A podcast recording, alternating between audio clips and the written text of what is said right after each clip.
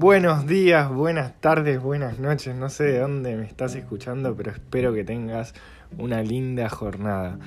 Eh, nada, por acá, Maxi, desde la madriguera, una vez más, hacía mucho tiempo que no grababa, hacía mucho tiempo que no tenía esta especie de terapia con uno mismo, ¿no? Yo siempre digo que para mí los podcasts son como una especie de, de bueno, de, de psicólogo, porque uno habla en voz alta y empieza a escucharse las cosas que dice y empieza como a reformular muchas cosas.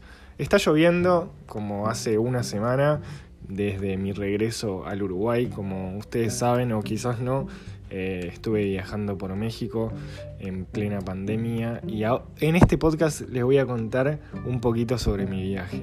Y también les voy a contar un poquito sobre lo que es volver a viajar eh, en estas circunstancias. Eh, estoy con Albus, Albus anda un poco alejado por acá, me estoy tomando unos mates, así que van a escuchar eh, bastante el sonido a la bombilla.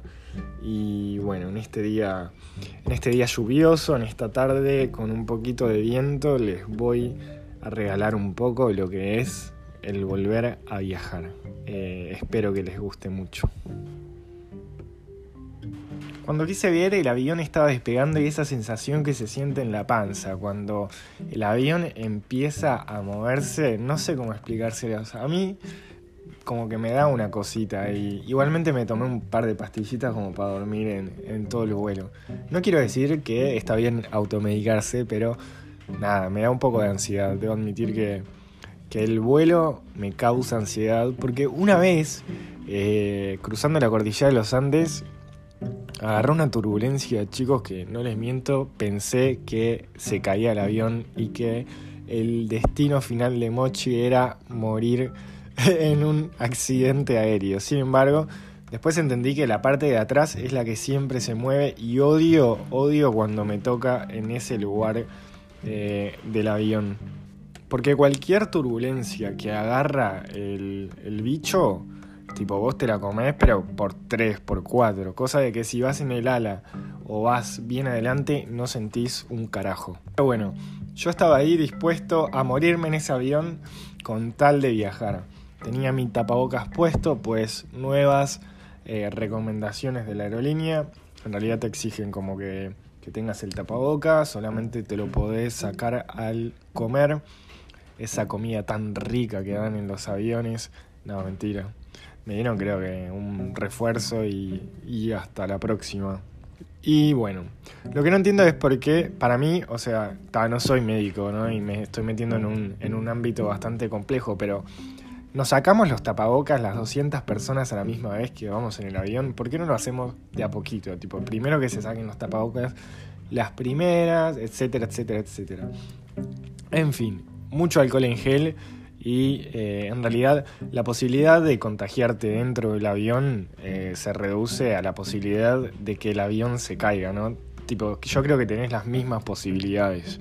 O sea que es una posibilidad bastante ínfima.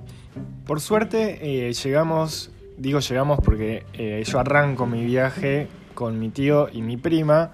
Eh, yo fui como una especie de guía para ellos dentro del viaje, les armé todo el viaje, etcétera. Así que si quieren contratarme, doy un buen servicio. No, mentira. Solo para familiares, chicos. Eh, y bueno, llegamos a Panamá, hicimos una escala. Eh, para entrar a Panamá, a la parte de las escalas, a la parte de tránsito, no necesitas PCR. Así que, por ejemplo, si vos viajas a Miami, por ejemplo, eh, igual Estados Unidos te pide PCR, pero si viajas a un lugar donde no te piden PCR, como México, y pasas por un lugar en tránsito donde sí te piden PCR, no lo vas a necesitar en realidad. Así que tranqui por eso. Eh, hicimos escala en Panamá y después de unas horas estuvimos en la ciudad de Cancún. Un calor, chicos, que no se imaginan lo que era. Yo de acá salí con 4 grados y eh, llegamos a Cancún con unos 40, 43, no lo sé. Yo sé que transpiraba como monja embarazada. México nos recibía con ese calor tropical, pero todavía no íbamos a conocer eh, lo que era el, Caribe, porque en realidad llegamos como a las 17 horas más o menos y estábamos muy cansados porque fueron como 4 horas de escala y en total fue un viaje de 13, 14 horas más o menos. Entonces eh, llegamos al Airbnb que alquilamos no en la zona hotelera sino en el centro y que nos salió 13 dólares cada uno, así que eran como unos 36 dólares por día muy, muy económico y muy barato. Era un apartamento muy bonito que les voy a contar. Entramos al Airbnb, prendimos el aire acondicionado, yo me doy vuelta y tenía una cruz del Señor Jesús en el medio del departamento. Eso no es todo, chicos, eso no es todo. Yo, para alguien, no sé si soy agnóstico o ateo, o no sé cuál es el, el, pronombre que se me merece, pero la contraseña del Wi-Fi. Creo que el Wi-Fi se llamaba eh, Jesucristo y la contraseña era Dios te ama. Sí, México nos recibía así. Eh, catolicismo muy muy fuerte en la dueña de ese apartamento en Cancún. Que después les voy a contar, tuvimos un inconveniente donde la señora me dice, che Maxi, están las cortinas rotas. Y yo no recuerdo que las cortinas eh, estuviesen tipo sanas. O sea, seguramente, no sé, pasó un quilombo que la doña me quería cobrar 280 dólares por tres cortinas que supuestamente habíamos roto nosotros. O sea, ¿qué? O sea, con 280 dólares más yo me iba a Alto Hotel en enfrente a la playa, ¿no? O sea, bueno, se largó el agua y hay un viento tremendo. No sé si la sienten. Quizás no, pero bueno. La cuestión es que era un bonito apartamento y nos alojamos en la zona de la ciudad porque la zona hotelera es un poco más cara y un apartamento obvio en la zona hotelera te debe salir un huevo. Em, para llegar a la playa era muy muy fácil porque hay como determinadas líneas dentro de la ciudad que van para la zona hotelera y te dejan en la playa. El viaje por el Caribe fue realmente, eh, nada, muy bonito em, y muy, muy en cuenta en realidad. Yo lo que hablaba con, con, la gente luego de volver era de que los precios están muy igual que Uruguay, o sea, equiparando precios, yo iba al supermercado y compraba y gastaba, eh, no sé, mil pesos que son 500 pesos mexicanos y me compraba de todo y, bueno, nada, en comparación con Uruguay a mí me parecieron que los precios estaban más o menos ahí, obviamente estás en el Caribe y estás en una zona súper turística que donde, no sé, los precios salen un poco, o sea, están un poco más caros, pero... Pero bueno, en, precio, poner el, el dólar está 20 pesos mexicanos, un dólar. Como que sería, vos para sacar el, precio, por ejemplo, de una leche que te sale 10 pesos mexicanos, tenés que eh, duplicarlo y sumarle un poquito. ¿eh?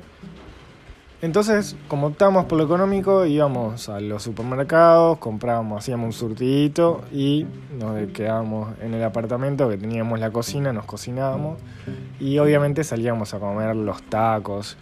Probamos unos tacos que estaban tremendos, de cochinita. ¡Wow!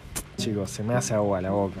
Yo me quiero hacer vegetariano, pero me ponen esas cosas enfrente y realmente me cuesta un poco.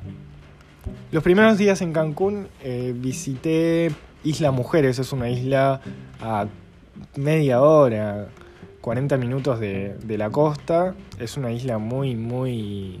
Eh, sí, muy del Caribe, ¿no? Donde, no sé, pasan muchas cosas ahí en la vuelta los colores, los olores, tipo los mercaditos, los gritos de la gente, ofreciéndote carritos de golf para dar la vuelta entera a la, isla.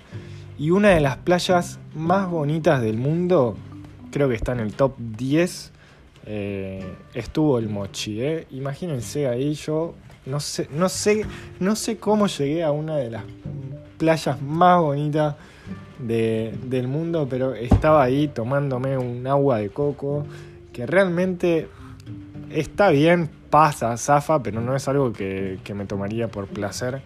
Este, prefiero tomarme una cerveza mirando un atardecer en una playa paradisíaca que el agua de coco, pero bueno, eso los dejo a su criterio. Obviamente no alquilé el carrito de golf porque salía un huevo, aunque eh, si vas, eh, conviene, sí, si son varios, conviene porque son cuatro y, empiezan a recorrer las playas alrededor, y, y va como piña. Este. Y bueno, nada, ahí estuvimos en la isla, en la isla Mujeres, un lugar hermoso, hermoso, hermoso, y, el Caribe nos recibía de una forma pero espectacular. O sea, nada, no se podía pedir más nada. Entrábamos, entraba al agua y me veía los pies, chicos, veía los pececitos, ¿entienden? Eso fue algo pero increíble. La cuestión es que eh, luego seguimos recorriendo, anduvimos por la zona hotelera, hicimos playa, había mucho sargazo. El sargazo es como una especie de alga que, que jode un poco hace un tiempo el Caribe mexicano, debido a que para mí el mar eh, empieza como a, tomar temperatura, el, agua el alga se reproduce muchísimo y termina eh, en toda la costa del Caribe mexicano y es un viaje porque claro, uno llega viendo esas aguas turquesa y se da de frente con el sargazo y dice, pero la puta madre, me hubiese quedado en la playa Ramírez. Pero bueno, nada, se puede disfrutar bien igual, este, o sea, hay que caminar un poco más, hay que buscar un poco más las playas, hay que, que bueno, ir medio a la seguro. Pero se disfruta, se disfruta, se disfruta porque México realmente tiene sitios eh, increíbles. La gente realmente vale mucho la pena. Yo les cuento que no sé, yo no, no, o sea, me manejaba con el Maps.me, pero en la mayoría de las veces cuando quería saber cómo llegar a un lugar, salía sin saber cómo llegar y llegaba, pero porque preguntaba, salía directamente a preguntar a la gente, decirle, che, mira, necesito ir a la zona hotelera, eh, ¿dónde me puedo tomar el bus? Y ahí ellos pero te, te guían además con una amabilidad que eso fue lo que me sorprendió muchísimo. Y no tanto porque en realidad eh, están muy acostumbrados al, al, tratar con el turista, con, con, el que viene a visitar. Y realmente eh, me saco el sombrero y puedo contarles desde mi más eh, sinceridad de que son gente muy piola, muy copada y muy amables. Luego de unos días en Cancún me fui para Playa del Carmen, eh, queda más o menos a una hora y poco también de, Cancún, se puede ir en, bus, sale muy barato, creo que sale 3 dólares. Y, y fue, fue como un pueblito que me sorprendió, me gustó mucho más que Cancún, es como un pueblo o una ciudad como más pequeña, como que todo está muy muy cerca y, y sí, Sí, la verdad es que tengo que admitir que eh, lo amé, amé Playa del Carmen. Y si me decís, Mochi, ¿te quedarías a vivir en Playa del Carmen? Y mi respuesta podría ser, ¿por qué no? ¿Por qué no? Si hay pila de carteles donde ofrecen trabajo, ¿por qué no? Si está lleno de argentinos con los que siempre me llevo muy bien, ¿por qué no me podría quedar? Claro que sí, me quedaría en Playa del Carmen. El Caribe es muy bonito, la gente de Playa del Carmen, muy piola también. Hay demasiado turismo y hay mucha, mucha joda. Playa del Carmen, la verdad es que me sorprendió para bien. Eh, nada, yo qué sé, ¿qué les puedo contar? Ahí realicé, me fui para Chichen Itza, eh, luego de un campañón que hicimos entre todos, entre ustedes y entre mí, en los cuales en realidad yo llegué a Playa del Carmen eh, ya con poco presupuesto porque ya había ido a, Ciudad de México. Luego les voy a contar lo de Ciudad de México. Pero, pero bueno, nada. Eh, no tenía casi presupuesto y gracias a que hicimos una colecta pude conocer una maravilla del mundo que realmente vale mucho la pena. Yo sentí en Chichen Itza que me recargué muchísimo cuando estuve en ese lugar, me emocioné demasiado. Seguramente en breve saco el video en YouTube. Estoy con algunos problemas técnicos en cuanto a, mi PC, pero bueno, ya se solucionará. Y realmente es un lugar que, vale mucho la pena. O más bien vale mucho la alegría. Chichen Itza se puede llegar de varias formas. Eh, nada, eh, yo contraté el tour porque en realidad era como un poco más fácil, tenía pocos días, menos dinero, pero podés ir perfectamente por tu cuenta. Eh, capaz que demorás un poquito más, pero si tenés como una nochecita ahí como para, para dedicarle y para dedicar a otros pueblitos, está buenísimo que vayan por su cuenta. El estar en una de las maravillas del mundo significó mucho para mí. Eh, nada, ya conocía Machu Picchu, el Taj Mahal, este, y ahora con Chichen Itza fue creo que un, mismo sentimiento, ¿no? Como que son esos lugares que, que uno no lo puede creer, que uno no puede entender cómo, cómo el, ser humano ha sido tan increíble a través de su historia, ¿no? Cómo ha creado sitios tremendamente energéticos y, cómo se siguen manteniendo, se sigue manteniendo esa energía a pesar de, tantos visitantes eh, en el año, uno entra y, siente, siente que hay algo diferente. Em, algo diferente a lo cotidiano, ¿no? El ver esa pirámide tremendamente increíble, el, el estar ahí es, es un viaje que no sé si les puedo explicar, pero que seguramente son energías que uno puede sentirlas también acá cerca, ¿no? No, es necesario irse, pero que ahí como que se siente muchísimo.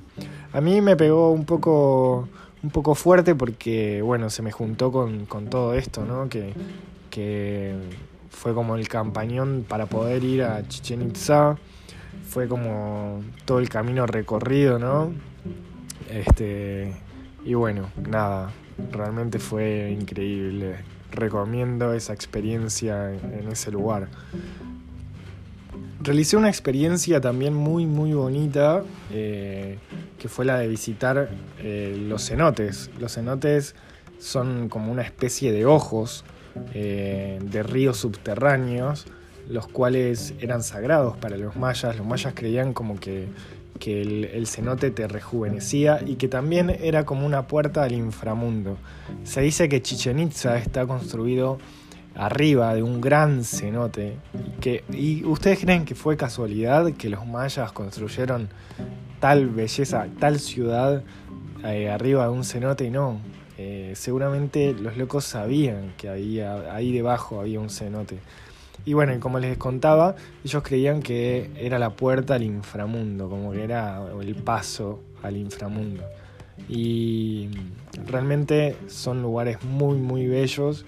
Eh, yo visité un pueblito a 40 minutos de Playa del Carmen, eh, una comunidad que trabaja hace tiempo con, cenotes eh, de su poblado y bueno, ellos se encargan un poco del cuidado y del mantenimiento de los mismos. Son cenotes muy poco conocidos y, eso es lo que me llamaba un poco la atención, ¿no? El, bueno, hacerlos con gente de, una comunidad, de, gente organizada, gente, que, está paesa, ¿no? El, eso, el, bueno, esto es nuestro. Eh, los chicos eran descendientes de mayas, obviamente. Eh, y se pusieron al hombro algo que muchas veces está sobreexplotado, ¿no? Sin embargo, este lugar estaba hiper mega cuidado, eh, hiper mega eh, nada, uno tiene que tener ciertos cuidados como para, para no dañar el ambiente. Y los chicos de Behilha, este lo saben hacer muy bien y saben transmitirte ese amor por estos lugares mágicos. La experiencia esta la recomiendo también a full si, si pensás visitar Quintana Roo. Eh, nada, te recomiendo que lo hagas con ellos porque es una experiencia diferente, se hace en bicicleta, eh, se visitan tres cenotes y realmente son muy pocos conocidos y tiene como esa magia de que no hay gente, de que estás solo vos con los chicos y, y que sabes que también estás, no, quizás estás contribuyendo con una comunidad que, que, bueno, que se organizó y que sacó algo adelante que, que bueno, que está buenísimo y está buenísimo el enfoque que ellos le dan, ¿no? Eh, hay miles de cenotes que vos podés visitar en, en, Quintana Roo. Yo te recomiendo la experiencia con los chicos porque, porque eso tiene como un plus eh, diferente, lo diferente y, y lo, lo, que no es tan comercial quizás. Eso, ese es el enfoque, me parece, que, que está buenísimo y que los chicos y los pibes le, le dan. Así que ahora vamos a imaginarnos un poco ese mundillo de los cenotes calzate los auriculares, subí un poquito el volumen y desconectate un poco de todo.